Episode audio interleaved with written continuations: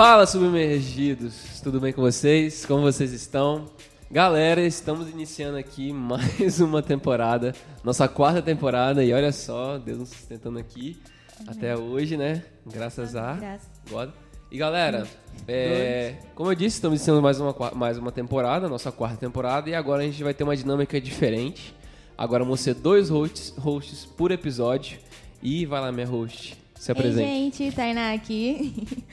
É, é uma alegria estar aqui com vocês de novo. Estávamos com saudade. Bem-vindos à quarta temporada. E aí, além da novidade dos dois apresentadores por episódio, porque eu não sei falar essa palavra chique. Host. Nem eu. Host. É, nós vamos apresentar também a nossa voz misteriosa, que vocês que estavam curiosos. Quem pegou, pegou. Quem não pegou, a gente vai revelar agora. Isso aí. Quem é a nossa voz misteriosa? Se apresente, voz misteriosa. Fala galera, meu nome é Guilherme Azevedo. Agora eu faço parte do Submerso também e vou estar presente nos próximos Passada. episódios dessa temporada. Uh, Aí, aí, aí Boa, bonita, hein? Mais um para o nosso time. Exatamente. Monique aqui, galera, nessa mais nova temporada. E agora que o Monique começou, vai lá, se apresentem. Aqui quem fala é a Carla. Hello, hello, galera. Suena aqui, Mais uma vez. mais uma vez. eu não ia falar seu bordão aí, que você viu, né? Mas eu até troquei. Ai, gente, não temos bordão aqui, é tudo nosso. É tudo isso aí. nosso. E é isso, hoje a gente vai conversar sobre tentação e idolatria.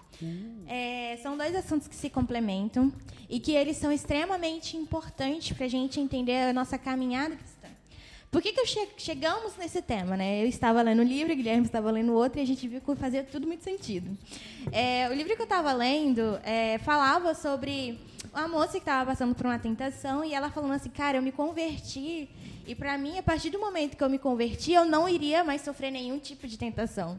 Mas no segundo dia de conversão dela, eu já estava lá Iludida. tentada.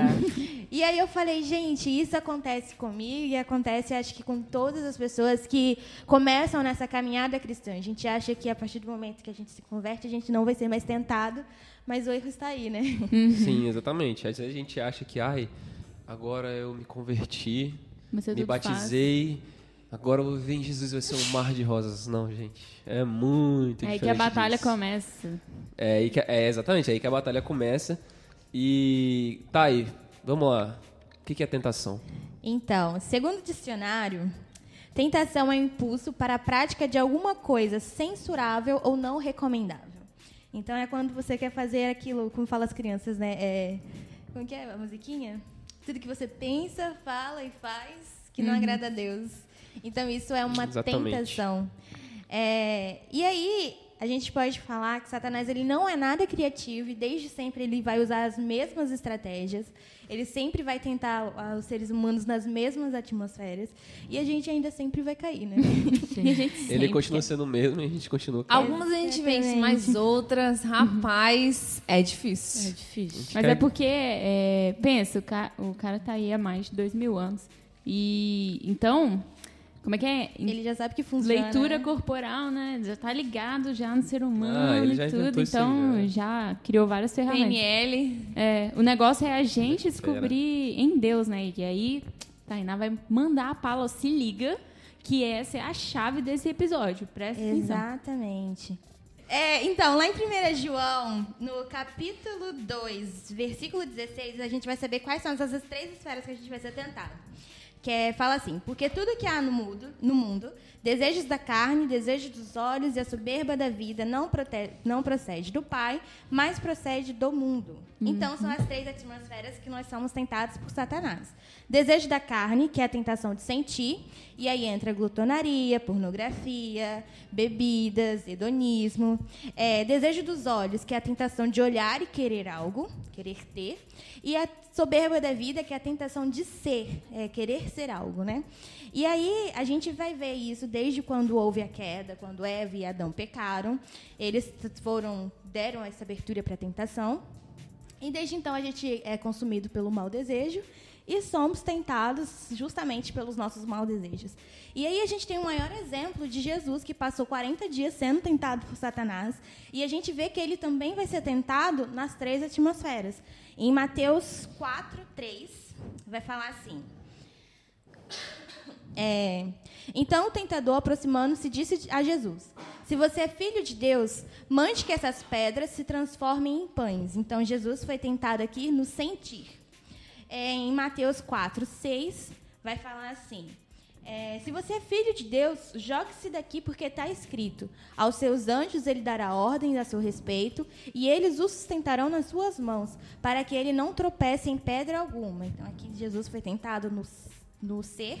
E em Mateus 4, 8, vai falar assim: o diabo ainda levantou Jesus, levou Jesus a um monte muito alto, mostrou-lhe todos os reinos do mundo e a glória deles, e disse: Tudo lhe darei se prostrado você me adorar. Então aqui Jesus foi tentado no desejo do olhar, que é o desejo de ter.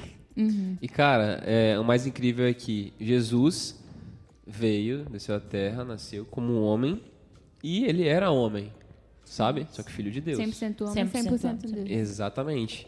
Então, a gente vê Jesus passando por essas tentações, e às vezes a gente passa por algumas tentações na vida que, claro, é, não são fáceis, né?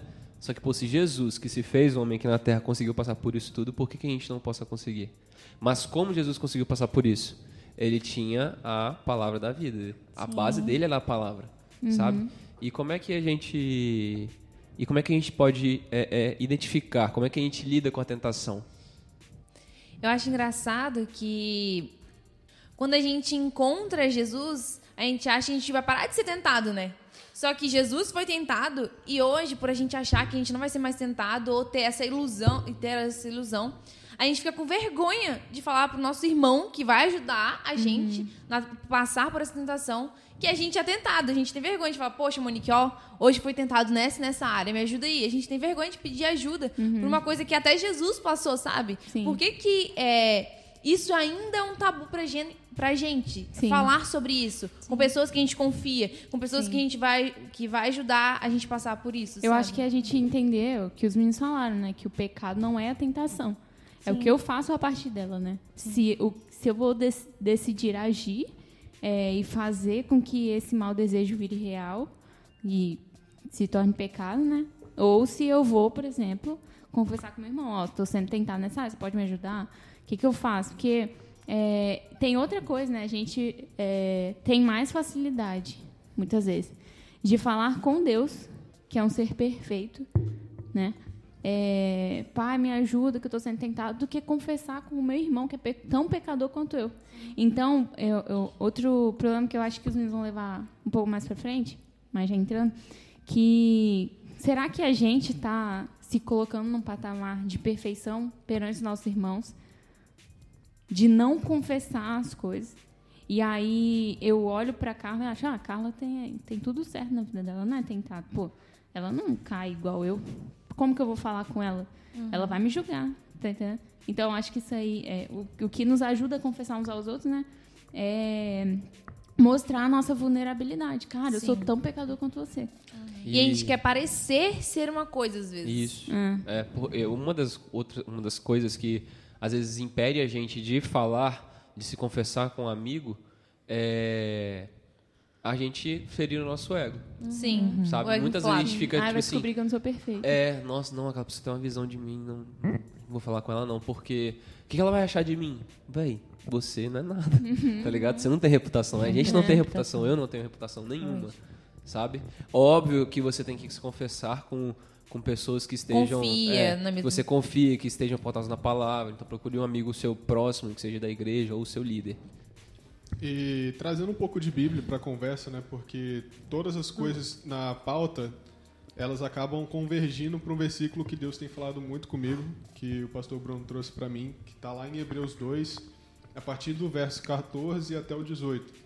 Que ele começa dizendo: Portanto, visto que os filhos são pessoas de carne e sangue, ele também participou dessa condição humana, para que, por sua morte, derrotasse aquele que tem o poder da morte, isto é, o diabo e libertasse aqueles que durante toda a vida estiveram escravizados pelo medo da morte. Pois é claro que não é anjos que ele ajuda, mas os descendentes de Abraão. Por essa razão era necessário que ele se tornasse semelhante aos seus irmãos em todos os aspectos, para se tornar sumo sacerdote misericordioso e fiel com relação a Deus e fazer propiciação pelos pecados do povo. Porque tendo em vista o que ele mesmo sofreu quando tentado, ele é capaz de socorrer aqueles que também estão sendo tentados. Então, basicamente, o que, primeiramente, a gente precisa ter é, na nossa cabeça sobre tentação é que quando você chegou no limite do pecado, você precisa se arrepender, porque o verdadeiro arrependimento ele traz a metanoia. Sim. E a partir dali que você toma nojo do pecado e chega clamando para Jesus, que passou pelas mesmas situações que nós, chega com ele pedindo misericórdia e fala: Pai, eu não tô. Esse fardo não é meu, porque não é na força da sua santidade que você vai conseguir vencer a tentação. É na dependência do Pai clamando a Jesus, porque ele que se fez carne, passou por tudo que nós passamos, que entende a nossa dor, que vai conseguir nos ajudar nesse momento de dificuldade. É tendo Sim. primeiramente o arrependimento, clamando a Deus, tendo dependência no Pai, porque Jesus, quando foi ao Getse- Getsemane, na passagem da Bíblia que a maioria de quem leu a Bíblia, né, lógico, vai saber que ele clamou a Deus pedindo para que se fosse possível que tirasse o fardo, porque imagina só, para Jesus pedir isso para Deus, o cara chegou a suar sangue, então tipo assim, tava difícil, era Tá uma situação muito bruta. Então ele chegou e clamou ao Pai, ele tinha dependência no Pai e falou: se for, se for possível, tire esse fardo de mim, mas que seja feita a sua vontade. Então Jesus ele foi o único que pisou na terra, que foi tentado, mas não cometeu nenhum pecado. Então assim, ele é o único que em favor do nome dele a gente consegue clamar para que nos alivie dessa tentação. E a, e a Bíblia, né? A própria palavra, sim, porque o próprio Cristo, ele venceu as tentações a partir da palavra. Usando a palavra. né? Quando Satanás fala, ah, é, transforma essa pedra em pão, a ele. Nem só de pão viverá o homem, mas sim de toda palavra que vier da boca do Senhor. Então, é, é, é com a própria palavra que, que ele vencia a tentação e não era Satanás que estava com fome, era ele. Então a palavra era para ele, entendeu? Sim, Que aí própria vem- carne. Que aí vem outra coisa, né? Que a gente é, usa a palavra como espada para ferir o outro, mas na verdade é, para pra nos moldar, nos Sim. aperfeiçoar, né? A espada É. de dois gumes porque ela penetra primeiro em você É, para isso aí. depois. E quando a gente fala isso sobre resistir das, tensa- das tentações, é, a palavra de Deus também nos traz que Deus não vai é, permitir que a gente passe por tentações que nós não temos forças para suportar. Lá em 1 Coríntios 10, 13, ele traz: as tentações que vocês têm de enfrentar são as mesmas que os outros enfrentam, mas Deus cumpre a sua promessa e não deixará que vocês sofram tentações que vocês não têm forças para suportar. Quando uma tentação vier, Deus dará forças a vocês para suportá-la. Assim vocês poderão sair dela. Então, é, Deus não vai dar uma, uma tentação que a gente não tem força para suportar, mas só por causa disso a gente também tem que falar: ah, Deus vai me dar força. Ah, é, não que a gente, que a gente- é, né? ou- ou- que a gente não tenha que fugir ou resistir, porque nós também temos que resistir, né? Em Tiago fala que quando você resiste ao diabo, ele foge.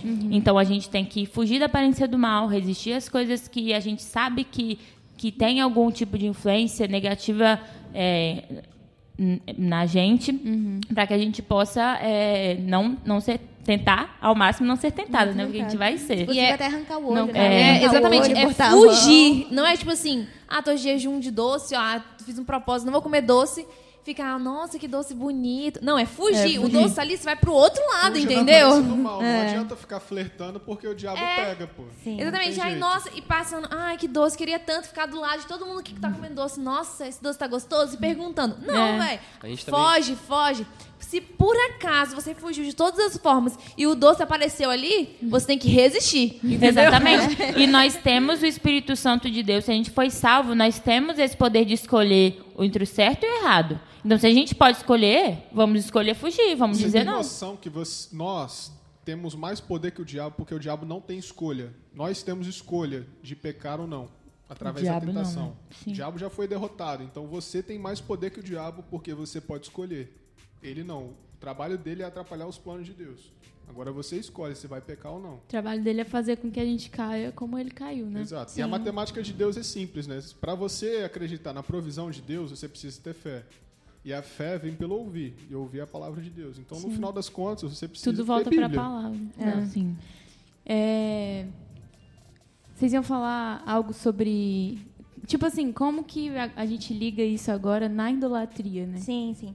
É, acho legal a gente fazer uma ligação também entre a diferença do que é provação e do que é tentação, né? Sim. Ah, sim. sim. É, em Tiago, no capítulo 1, verso 12, vai falar assim, ó, bem-aventurado aquele que suporta com perseverança a aprovação, porque depois de ter sido aprovado, receberá a coroa da vida, a qual o Senhor prometeu aos que o amam.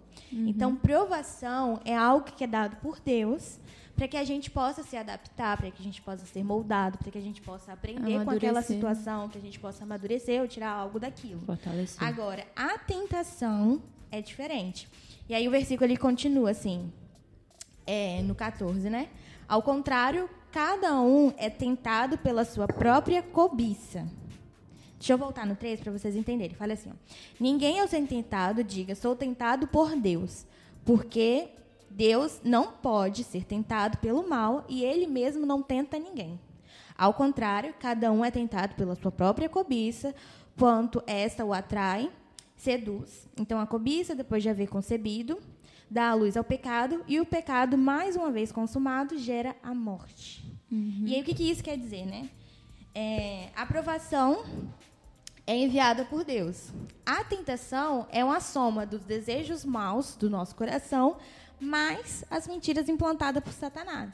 Então, é como se Deus, é, a gente tivesse uma falta, e aí a tentação é como se fosse um atalho para a gente suprir uma falta que a gente está tendo. Então, é uma coisa ilegal que o diabo coloca na nossa frente para que a gente vá é, de uma forma mais rápida atingir o que a gente quer, né? Só que é totalmente uma tentação, uma armadilha para que a gente possa cair e gerar realmente o pecado. É, e aí, é, quando tem essa mentira, né, é quando vai ser gerado realmente o pecado. Porque vai trocar o desejo do nosso coração, que é o só querer, é você ter vontades, por uma mentira que, somado, né, vai virar uma necessidade. Que você alimenta, né, na sua Isso. mente. Você vai. você- quando você é tentado, você tem a opção de Deus, eu repreendo isso em nome de Jesus, ou, Isso, ou outra ou opção de alimentar, de E colocar aí, fantasias. isso, E aí essa vontade vai virar uma necessidade. Por exemplo, é, você fala assim, eu tenho um namorado e eu não posso, não quero terminar. Isso é uma vontade, você não quer terminar. Mas a partir do momento que o diabo coloca assim, ah, mas você não vai viver sem ele. Então, ter um namorado se torna uma necessidade na sua vida. Então, você passa, ah, eu quero estar com ele porque eu preciso estar com ele, né? Eu não posso terminar porque senão meu mundo acabou, então não, não, não existo se ele não estiver na minha vida. E aí já é um pecado que já foi gerado no seu coração, porque um querer passou a, passou a ser uma necessidade. Entender? Sim, É sim. tipo o dinheiro, né? tipo assim, ah, eu quero é, ter um dinheiro a mais pra, tipo, sei lá, mudar a minha casa. Sim. Aí eu começo a ser tentado nessa área, tipo, ah, se você burlar aqui essa lei, você, Você pode sonegar mais. esse Se imposto. você não dá o e sua- dízimo. E É, sua empresa, isso. né, conseguir mais. E aí é a tentação, né? É a necessidade, a necessidade, de ter né? mais dinheiro. E aí você vai ser tentado nessa área. E aí a vontade de ter mais dinheiro vai virar uma necessidade. Então você vai fazer tudo para ter essa coisa, né? E aí se torna uma idolatria. Exatamente, porque aí quando essa, essa, esses desejos são transformados em ídolos, então a gente tem que trabalhar no nosso coração o que está tomando conta aí do seu coração e o que está sendo prioridade na sua vida, né? Sim. Exatamente. E o que que é idolatria, né? Idolatria é o culto a si mesmo. Ou, como a gente pode, pode pegar num, num dicionário, idolatria, culto que se presta a ídolos. E aí a gente tem uma passagem, que é lá em 1 Coríntios 6, 9 e 10, que fala um pouquinho sobre os idólatras. O que, que vai acontecer com as pessoas que são idólatras? Elas vão entrar no reino de Deus ou não? E lá fala, não sabeis que os injustos não hão de herdar o reino de Deus? Não erreis, nem os devassos, nem os idólatras, nem os adúlteros, nem os efeminados, nem os sodomitas, nem os ladrões, nem os avarentos, nem os bêbados, nem os maldizentes, nem os roubadores herdarão o reino de Deus. Então, olha como é que, que, que é pesado. Né? Nessa lista aqui tem os idólatras. E muitas vezes, um assunto que eu quero te abordar aqui entre a gente e passar para o pessoal é quais são as idolatrias, quais são os deuses que você tem adorado na sua vida. Mas não aqueles deuses que, tipo assim, está exposto, que você sabe que é errado. Que você sabe que se você continuar ali, você vai errar. Mas aqueles que a gente não vê, aqueles que são Que nossos não deuses percebe, né? interiores. Qual altar que a gente está levantando dentro da gente para esses deuses? Um exemplo, o seu celular, seu Instagram, seu carro, sua moto, até mesmo o seu emprego, que é uma, algo que tipo assim gera muita é, é, é muita confusão na mente da gente, né? Porque, pô, eu preciso trabalhar. Mas até onde eu preciso trabalhar que ele não se torne uma idolatria, não tire o lugar que seria de Deus na minha vida, que é a prioridade de tudo, sabe? E aí eu estou lendo o livro, que é o Alvorecer dos Deuses, do Iago Martins, e nele ele cita a passagem do, li do, do livro, de outro livro, né, do Neil Gaiman, que é Deuses Americanos, e, fala, e é um trecho de uma conversa no livro que é assim. Quem é você? perguntou Shadow. Certo, boa pergunta. Eu sou a mãe dos idiotas, sou a televisão. Sou o olho que tudo vê, sou o mundo do raio catódico. O pequeno altar em torno do qual a família se reúne para louvar. Você é televisão? Ou é alguém dentro da televisão? A televisão é o altar. É o altar. Eu sou a entidade para quem as pessoas fazem os sacrifícios. O que elas sacrificam? O tempo de vida, principalmente, respondeu Lucy. Às vezes, umas às outras. Ela levantou dois dedos e soprou fumaça de uma arma imaginária. Depois deu uma piscadela, a velha piscadela da I Love Lucy. Você é uma deusa? perguntou Shadow. Lucy deu um sorriso debochado e tragou o cigarro com um drama. Pode-se dizer que sim. Então, olha só que exemplo. Tipo assim, é, é um pouco antigo, né? Mas a gente vive até hoje. É, a televisão era um local onde as pessoas se reúnem na frente dele e a gente passa horas na frente dela. Horas. E tem pessoas a gente, que a gente conhece, ou a gente mesmo é, que passam horas dentro da televisão. Uma novela, um filme, seriados, sabe? E as pessoas perdem muito tempo de vida ali. Ela mesma fala aqui, a própria deusa fala. Ela sabe do mal que ela causa, mas mesmo assim as pessoas estão ali. E a televisão ela é só um altar que a gente levanta. Mas o que a gente vê ali naquela televisão? O que, que a gente consome? Porque a televisão ela pode ser feita, ela pode ser algo que vai fazer o, o bem. A gente pode ver algum, algum filme muito legal, ou ver uma pregação da igreja, que hoje em dia isso está disseminado nos nossos celulares, na televisão, nas redes sociais, a gente vê transmissões de outras igrejas, a gente tem acesso a isso. É, Eu acho que o problema não são as ferramentas, mas o que você busca. Exatamente. Porque, por exemplo, é, é fácil a gente falar, ah, o problema é o celular, é a internet. Pera lá. O que no celular? Sim. O que na internet? Porque o celular em si é inofensivo, é apenas uma ferramenta. A TV em si é apenas uma ferramenta. Mas o que eu estou buscando ali? Esse é o desejo do meu coração. A boca fala daquilo que o coração está cheio. Não é ali que está o meu tesouro. Então, é, onde está o seu tesouro, ali estará o seu coração, né? Algo assim. Ah, então, da mesma forma, tá, eu estou passando horas no meu celular. Beleza, mas o que que eu estou fazendo ali? É pornografia que eu estou vendo? Ou eu estou passando horas no Stories, vendo vida de outra pessoa, esquecendo de ver a minha? Ou, sei lá, eu estou pensando vários vídeos sobre investimento, sei o que, dinheiro, como ter mais dinheiro, curso para vender curso e ganhar mais dinheiro, sabe? Então, então assim, é, a gente não tô falando que você falou isso, mas muitas pessoas endemonizam as, as Sim. ferramentas. Sim, sim. Mas o problema não é a ferramenta, igual A eu já vi gente falar, usa, né? gente, eu já vi gente falar lá em cima no, no palco, num culto, que o WhatsApp era do diabo. Sim. Entendeu? Mas o que, que você está fazendo no WhatsApp Eu acho que isso é muito que raso. está sendo do diabo, É entendeu? uma explicação muito rasa, sabe, para algumas coisas na nossa vida. É, é muito coisa- fácil culpar o WhatsApp. O Muito- que você está fazendo lá? Muito fácil. Porque o que eu faço, Exatamente. o que eu faço de errado no WhatsApp, eu posso fazer no, no Messenger, eu posso fazer no, no outro Se aplicativo você lá, não trata enfim. a raiz E do é dif- problema, ele só vai mudar o caminho. sabe? Exatamente. E o mais importante, que é colocar um espelho na nossa frente, olhar nosso coração, o que que a gente, o que que o nosso coração está desejando, o que que a gente está alimentando, a gente coloca a culpa em terceiros, né? Ah. Porque, é, igual eu tava falando com a Tainá, é, hoje à tarde, que eu tô lendo Juízes, né? E a gente fica assim, lendo o Velho Testamento, pensando, né? Caraca, o povo é muito doido, né? Deus faz os milagres, faz as coisas, Sim. livra eles do Egito, livra não sei o quê. E eles esquecem de Deus numa facilidade. E se voltam para idolatria, para o pecado. deuses. E aí, no início de Juízes, né, é, em Deuteronômio todo, Moisés estava preparando a geração que ia entrar em Canaã. A geração que saiu do Egito, todos morreram no deserto. E nasceu uma nova geração no deserto. Em Deuteronômio, Moisés estava preparando essa geração. E aí ele multiplicou a visão né, e a liderança para Josué.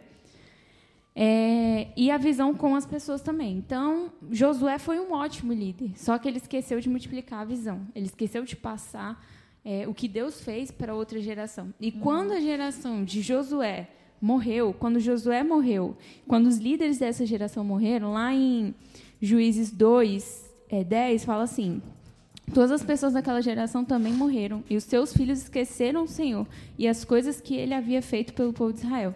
E logo em seguida, no 11, fala: O povo de Israel abandona o Senhor. Então o povo de Israel pecou contra Deus, o Senhor, adorando os deuses dos cananeus. E aí segue várias coisas do que eles faziam. Eles começaram a adorar os deuses do povo cananeu, enfim. É, então eles e aí juízes todo é Deus levantando pessoas para guiar o povo. Aí a pessoa morre, o povo esquece de Deus. Aí levanta outro líder. Aí o povo se volta para Deus. Aí morre, esquece de Deus de novo. Aí começa a sofrer, começa a ser perseguido, escravizado. Senhor, nos ajude. Aí ele vai e ajuda. Aí morre o líder que ele levantou, aí esquece de novo. E aí, isso. é, e a gente ficou assim, cara, o que estava acontecendo, né? Por que, que, que era tão fácil o povo esquecer de Deus? E trazendo para a nossa atualidade, né? Nossa realidade, muitas vezes a gente faz isso Sim. no nosso dia a dia. A gente está bem, tá massa no, no trabalho, alguma coisa não está faltando nada. Pô, caramba, nossa, olha como que eu tô conseguindo as coisas aqui. Aí esquece de Deus. Aí passa um perrengue. Senhor, me ajuda. Nunca te pedi nada. Desse jeito. Sou eu É. de novo. Sou eu de novo aqui.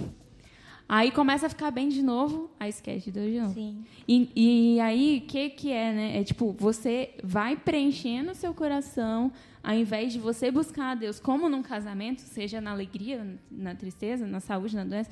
Não. Você busca só quando você precisa de socorro. E aí, nos outros momentos, você vai preenchendo com outras coisas da vida. Ou também dependendo de outras pessoas, porque igual você Isso. falou aí, é, qu- quando Deus levantava um líder, o povo se voltava para Deus. Aí o líder morria e o pessoal esquecia. Então, assim, eles estavam meio que idolatrando as pessoas que aproximavam eles de Deus. Sim. E não ao próprio Deus, né? E muitas vezes a gente faz isso também. Sim. Sim. Fica Eu acho- dependente. Dos Eu acho não, né? É, que bom que você entrou nesse assunto, porque era uma passagem que eu tinha separado lá de Êxodo 32.1.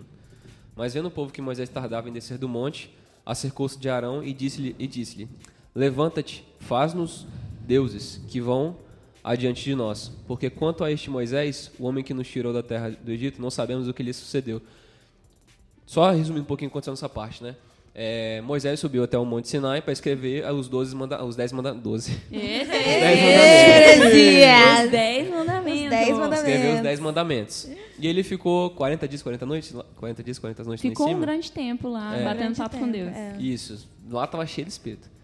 E aí, o povo, é, como eles estavam não estavam idolatrando a Deus realmente, estavam idolatrando a Moisés e a quem Moisés era, eles começaram a pedir para Arão fazer algum Deus para eles. Sim. O que que Arão fez? Pegou, juntou peças de ouro de várias pessoas que estavam lá, milhares de pessoas, e fez um bezerro de ouro. E as pessoas começaram a adorar esse, esse, esse Deus que era um bezerro de ouro. Sabe? E o que, que isso me mostra? Que nós, seres humanos, precisamos de algo para idolatrar. Sim. Nós nascemos para adorar. Nós nascemos nascemos para para adorar. adorar e idolatrar. Mas a nossa adoração tem que ser para o Deus verdadeiro. Sim. Não para deuses é, é, é, que morrem. Porque nosso Deus está vivo lá em cima. É Ele que a gente tem que adorar. Sabe? E às vezes quando a gente está focado em algo que não seja em Deus, aí a gente acaba é, é, pegando outras coisas para a gente colocando no lugar de Deus. Levantando altares na nossa vida o tempo inteiro. Redireciona a energia. né, Exatamente. E a gente nunca vai se sentir satisfeito. Nunca. Exato. Quando esse bezerro de ouro, sei lá, sumisse, você acha que eles iam fazer outro? bezerro de ouro? Não, eles iam fazer outra coisa. Ou um besouro de, de terra, sei lá, de barro. Eles iam começar a adorar, porque era o besouro de terra lá. E eles adoravam muitas coisas, sabe? É, é, sol, lua, sei lá, vários deuses. Porque eles sempre precisavam de algo para adorar. Só que a gente tem a, a, a- o nosso Deus, sabe? A gente tem ele, a gente precisa adorar somente ele. Enquanto a gente não adorar ele, a gente vai ficar procurando deuses e mais deuses e mais deuses e nunca vai se satisfazer. Sim. Isso me mostra, assim, me ensina que, assim, o problema, às vezes, tá a gente até idolatrar os rituais ou os cultos que acontecem nas igrejas mesmo. Sim. Porque, às vezes, a gente vai pra igreja e a gente vai como aquela, aquele mecanismo de culto de troca, de tipo, estou aqui adorando, mas Pra que porque minha eu vou semana seja receber abençoada, algo, é. porque minha semana vai ser abençoada, ou porque Deus vai me dar uma bênção. Mas aí você está adorando a Deus porque você quer algo e não por simplesmente adorar. A gente foi feito para adorar, para adorar, ponto. Adorar E quem ele é. quem ele Não é, o que ele independente faz. do que ele vai fazer ou do que ele não vai fazer, né? E aí a gente entra nessa idolatria de, é, de adorar um culto, idolatrar um culto ou a forma que é feito um culto, porque a gente entende que aquilo ali vai ser benéfico e no fundo você está tirando Deus do trono e está colocando você mesmo, né? As suas vontades. As suas vontades. E aí o mesmo acontece com o ministério. Às vezes você se coloca como centro daquilo ali e aquele ministério se torna um ídolo no seu coração e Uhum. não a vontade de Deus. É igual exemplo do trabalho que eu dei. A liderança, você coloca várias coisas no lugar de Deus. Sim. É como se você tirasse Deus do trono e falasse, agora sou eu que você adorar. E aí, por isso, que quando chega as tentações, a gente não consegue muita- enfrentar muitas vezes. É, uma frase que eu vi do Leandro Vieira, que eu achei muito legal, que fala assim: a adoração nos transforma, mas a idolatria nos deforma. Uau. Então, é nesse sentido, assim, quando a gente adora realmente Deus, a gente vai ser moldado, a gente vai tornar um sacrifício vivo. Agora, quando a gente está adorando a qualquer outra coisa, às vezes até mesmo num culto, é, você não vai ser transformado, você vai ser deformado, porque aquilo ali não é a imagem de Deus. Não é a você- palavra Você verdadeira. não tá, é como se você estivesse correndo sem sair do lugar, sabe? Sim. É, você adorar o que Deus faz e não quem ele é, é a mesma coisa que você adorar o dinheiro, adorar Sim. a sua casa, os bens materiais, enfim, porque você está adorando uma ideia de algo que você quer, Sim. das suas necessidades. E Sim. entra nisso de novo, né? E acho que até adorar nós mesmos, né? Quando a gente começa a adorar nós mesmos, isso vira uma egolatria, Sim. sabe? Adorando sempre ao eu, ao eu, ao eu. E nunca dando, tipo assim, o devido é, é, valor e respeito ao que Deus faz na nossa vida, sabe? E é interessante vocês comentarem sobre a passagem de Moisés com o povo do Egito, né? Que eles realmente tinham a dependência e quando eles não estavam conectados a Deus, eles tinham que se conectar através de algum ídolo, sobre alguma coisa, porque eles Sim. tinham necessi- necessidade, assim como nós temos, de adorar. E quando eles estavam conectados em idolatria a outros deuses, eles não tinham intimidade com Deus, eles não sabiam a visão de Deus, eles não sabiam como Deus pensava e agia. E aí na passagem que trata, se eu não me engano, em Êxodo também, quando Moisés sobe ao monte e Deus pede para que ele separe o final de semana fazendo a marcação ao redor e quem passasse daquela linha morrer iria morrer, que ele iria se revelar como é, trovões e etc. O povo fica com medo. O povo vê a manifestação de Deus e fica com medo. Por quê? Porque não conhece não conhecem a Deus. não Tanto que eles pedem, né? Para que Deus não apareça assim mais. Não, ele- eles pedem para que Deus não volte assim mais, porque eles ficaram com medo. Eles não reconheciam Deus porque não tinham intimidade. E eles pedem, eles têm tanto medo que pedem para outro ir em seu lugar. Até quando a gente vai pedir para o outro ir em nosso lugar porque a gente não quer ter intimidade porque está desconecto de Deus? E sabe outra parte, tipo assim, que tipo, eu, eu até separei pra gente trocar uma ideia sobre isso, porque quando tá acontecendo essa adoração, né, é, ao bezerro de ouro, Moisés desce, vê que, tipo, tá aquela bagunça ali, e aí Deus, tipo, quer matar aquelas pessoas. Ele quer matar todo mundo, tá ligado? Porque, caraca, você tirou o lugar que deveria ser meu e colocou outro Deus. Aí nisso Moisés intercede, não, calma, é o seu povo. Lembra que você separou eles e tudo mais. Moisés intercede por aquelas pessoas. Tipo assim, só te saindo um pouquinho dessa questão da idolatria e voltando sobre, tipo assim, intimidade com Deus, tá? E tá meio que tudo ligado. É, a gente precisa ter intimidade com Deus para saber a vontade dele. Exatamente o que ele falou. Eu ia abordar esse assunto, ele já entrou já. E é ter intimidade para que o seu coração seja preenchido da verdade. Sim. Sim. Da Porque palavra. é quando o seu coração. o Seu coração é É. Seu- Coração. quando seu coração é preenchido por Deus, realmente, é, quando vem as tentações, você não vai cair tão fácil, porque o seu ídolo e sua adoração é para um. Então você sabe quem você é, você sabe para que Deus te criou e você sabe quem qual você é serve. os planos e quem você serve. Pô, Igual de- é, Jesus, ele teve a tentação, mas ele sabia quem sustentava ele. Ele Então sabia quem ele resistiu era. Sabe pra todas. onde ir. Ele sabia quem ele era, ele sabia o que Deus prometeu para ele, ele sabia quais eram os planos de Deus, porque ele tinha intimidade com o Pai, né? E aí é a mesma coisa, gente. Uma forma da gente vencer as tentações é ter intimidade com o nosso Pai. Saber quais são os planos dele pra gente, saber quais são o que, que ele fala pra gente através da palavra, quais são as profecias, A nossa identidade nele. a nossa santidade, para onde a gente vai, se a gente é salvo. Você tem que saber dessas coisas, porque quando vir qualquer tentação, você fala, sou filho de Deus.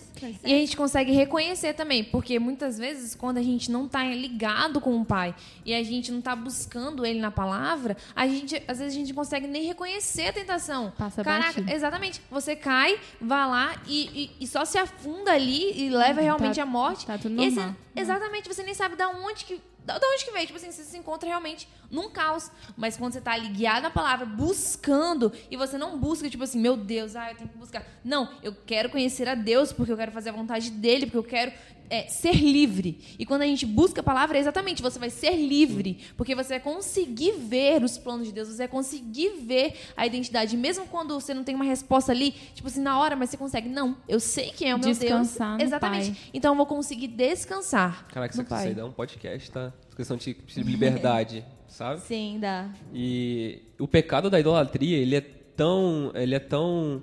é, ele, ele ocorre em toda parte do mundo, gente. E eu acho muito, muito interessante que eu vi essa comparação enquanto estava separando os versículos, que lá em 1 Coríntios, lá em Coríntios, né, Paulo estava lá e escrevendo a carta para os Coríntios, e ele falou sobre idolatria, como eu li em 1 Coríntios 6, 9 e 10.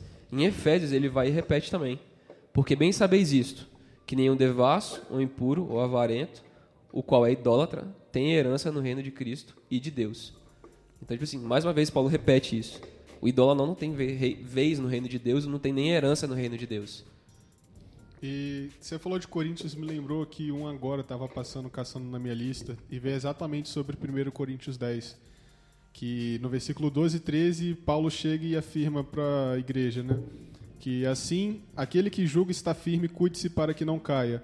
Não sobreveio a vocês tentação que não fosse comum aos homens, que foi o que Suena falou mais cedo no podcast. E Deus é fiel. Ele não permitirá que vocês sejam tentados além do que possam suportar. Mas quando forem tentados, ele lhes providenciará um escape para que possam suportar. O que basicamente é só trazendo Bíblia ao assunto no que tange a respeito de Deus prover uma saída. Ele está por nós e quando nós clamamos a ele, ele provê, Espírito Santo Consolador. com Sim. certeza. É isso, gente. Tem, tem, tem como viver sem Jesus? Tem como viver sem ser guiado pelo Espírito Santo, cara? Você vê um Deus que teve tanto amor e misericórdia que se fez homem para ensinar o ser humano a ser humano. Tá entendendo? É, passou pelas dores que ele sabia que a gente passaria para que a gente soubesse que quando a gente tivesse na tentação, hein, pera lá, Jesus passou por isso, eu posso buscar ajuda nele, né? Posso buscar socorro nele, porque ele passou e, e sabe a resposta, ele sabe, é, ele, nele eu tenho segurança, né? E também, desculpa, Guilherme, te interromper, é, eu estava lendo aqui e estava falando sobre ser radical. Seja radical. Você quer um Deus mais radical que o nosso Deus? É. Né? E olha, olha só, né? Então, assim, ele espera que nós também sejamos radicais é, em relação às nossas tentações. É melhor prevenir do que remediar. Então, se para vencer as testações vai te cus- custar sair para algum lugar que todo mundo vai, ou fazer alguma coisa que todo mundo faz, ou tirar alguma coisa da sua rotina que era muito importante para você, que as pessoas vão falar, Ué, por que, que você não vai? Por que, que você não está fazendo isso? Se isso é, é necessário para que você vença a sua tentação, então faça. De- Jesus mesmo aconselhou os discípulos a se livrarem de tudo que os levava a pecar. Então Deus espera também que a gente seja radical, que a gente não tenha medo, que a gente seja Corajoso. louco né? às vezes. Doido. Louco. É, corajoso essa é a E quem palavra, vai né? dar essa coragem é o Espírito Santo. É, o louco Sim. aos olhos do mundo, né? Mas... Isso aí. Sim. É, e só pra gente finalizar, vou ler mais uma passagem do livro do, do Iago, né? Que fala assim: Ao falar da idolatria, geralmente imaginamos homens prostrados diante de uma estátua, uma idolatria externa, que eu tinha falado no começo. Pensamos em rituais sagrados de culturas antigas. Essa imagem, no entanto, representa apenas parte do fenômeno da adoração concorrente ao único Deus verdadeiro. Sedu- Segundo David Clarkson, em Idolatria Secreta, a idolatria é dar aquela honra e adoração à criatura que é devida apenas ao Criador. Essa definição torna o fenômeno da idolatria algo mais abrangente do que estamos por vezes acostumados e é amplamente coerente com a, com uma teologia bíblica da idolatria do coração. Existe uma idolatria que acontece no interior dos indivíduos e que diz respeito a ímpetos religiosos projetados em elementos da criação. Uma idolatria interior. Então é essa idolatria que a gente às vezes tem que tomar cuidado. Porque a gente está vendo ali, ah, tá vendo tipo assim, uma pessoa ajoelhada ali, colocando ali uma oferenda ao Deus ou sei lá o quê, e fala, nossa, olha só que idólatra, olha só o Deus que ela adora. Mas qual é o Deus interior que você está adorando, sabe? Qual que são as suas idolatrias?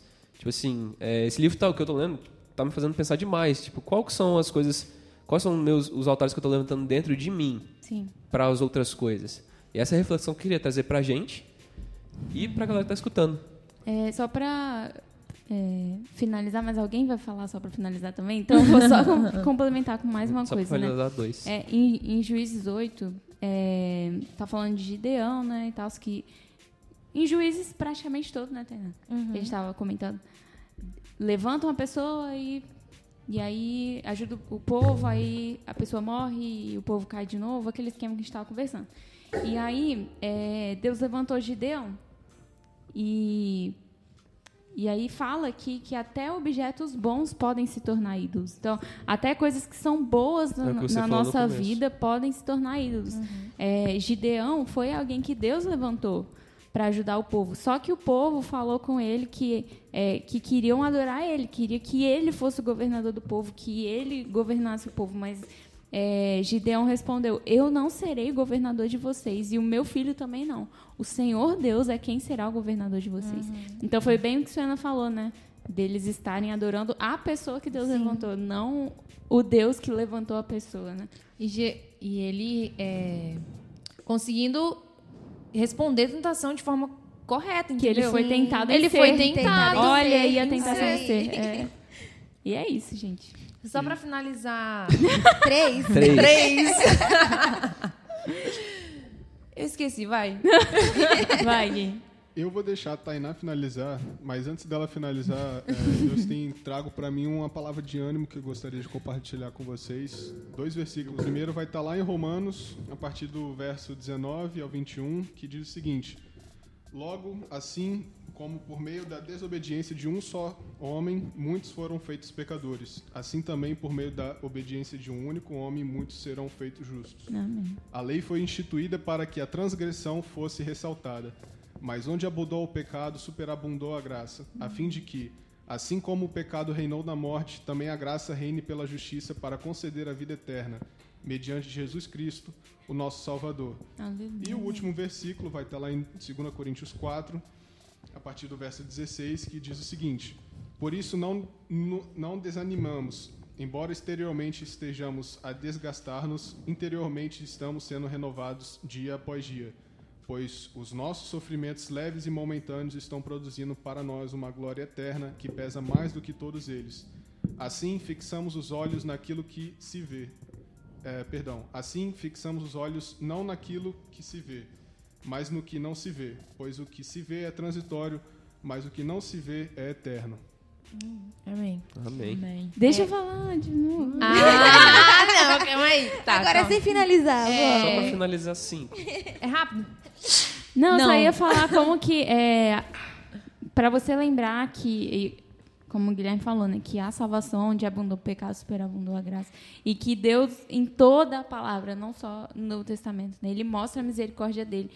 É, no Novo Testamento foi a partir de Cristo, mas é, é da essência dele, né, a misericórdia. Então, mesmo com o povo fazendo isso toda vez, é, em Juízes 10, 10, os israelitas pediram socorro a Deus, o Senhor, orando assim: Nosso Deus, nós pecamos contra ti porque te deixamos e adoramos os deuses dos cananeus.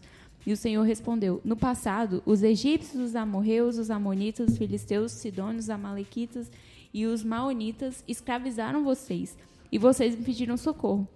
E eu os salvei deles. Mas assim mesmo vocês me abandonaram e adoraram outros deuses. Por isso eu não vou mais ajudá-los. Agora peçam socorro aos deuses que vocês escolheram. Que eles os ajudem quando vocês tiverem dificuldades. Mas o povo de Israel respondeu: De fato, nós pecamos. Faze de nós o que quiseres, mas salva-nos hoje, por favor. Então eles jogaram fora os seus deuses estrangeiros e adoraram a Deus o Senhor. E ele teve pena deles por causa da situação difícil em que estavam. Então, assim, é, Deus nos ama e Ele não quer nos ver é, escravizados pelo pecado, entendeu? Então, se a gente se voltar a Ele, se arrepender do nosso pecado, né, deixar os nossos ídolos e devolver o trono a Ele, é, dar toda a honra e glória a Ele, Ele, ele vai nos perdoar. né? Sim. É. É, exatamente, que a gente estava conversando sobre Jonas, né? Porque Sim. Jonas não queria falar é, falar de Deus pra Nínive, só que Deus, pela misericórdia dele, insistiu que Jonas falasse. Então, para ver o quão ele é realmente justo e ele tem piedade em relação a nós.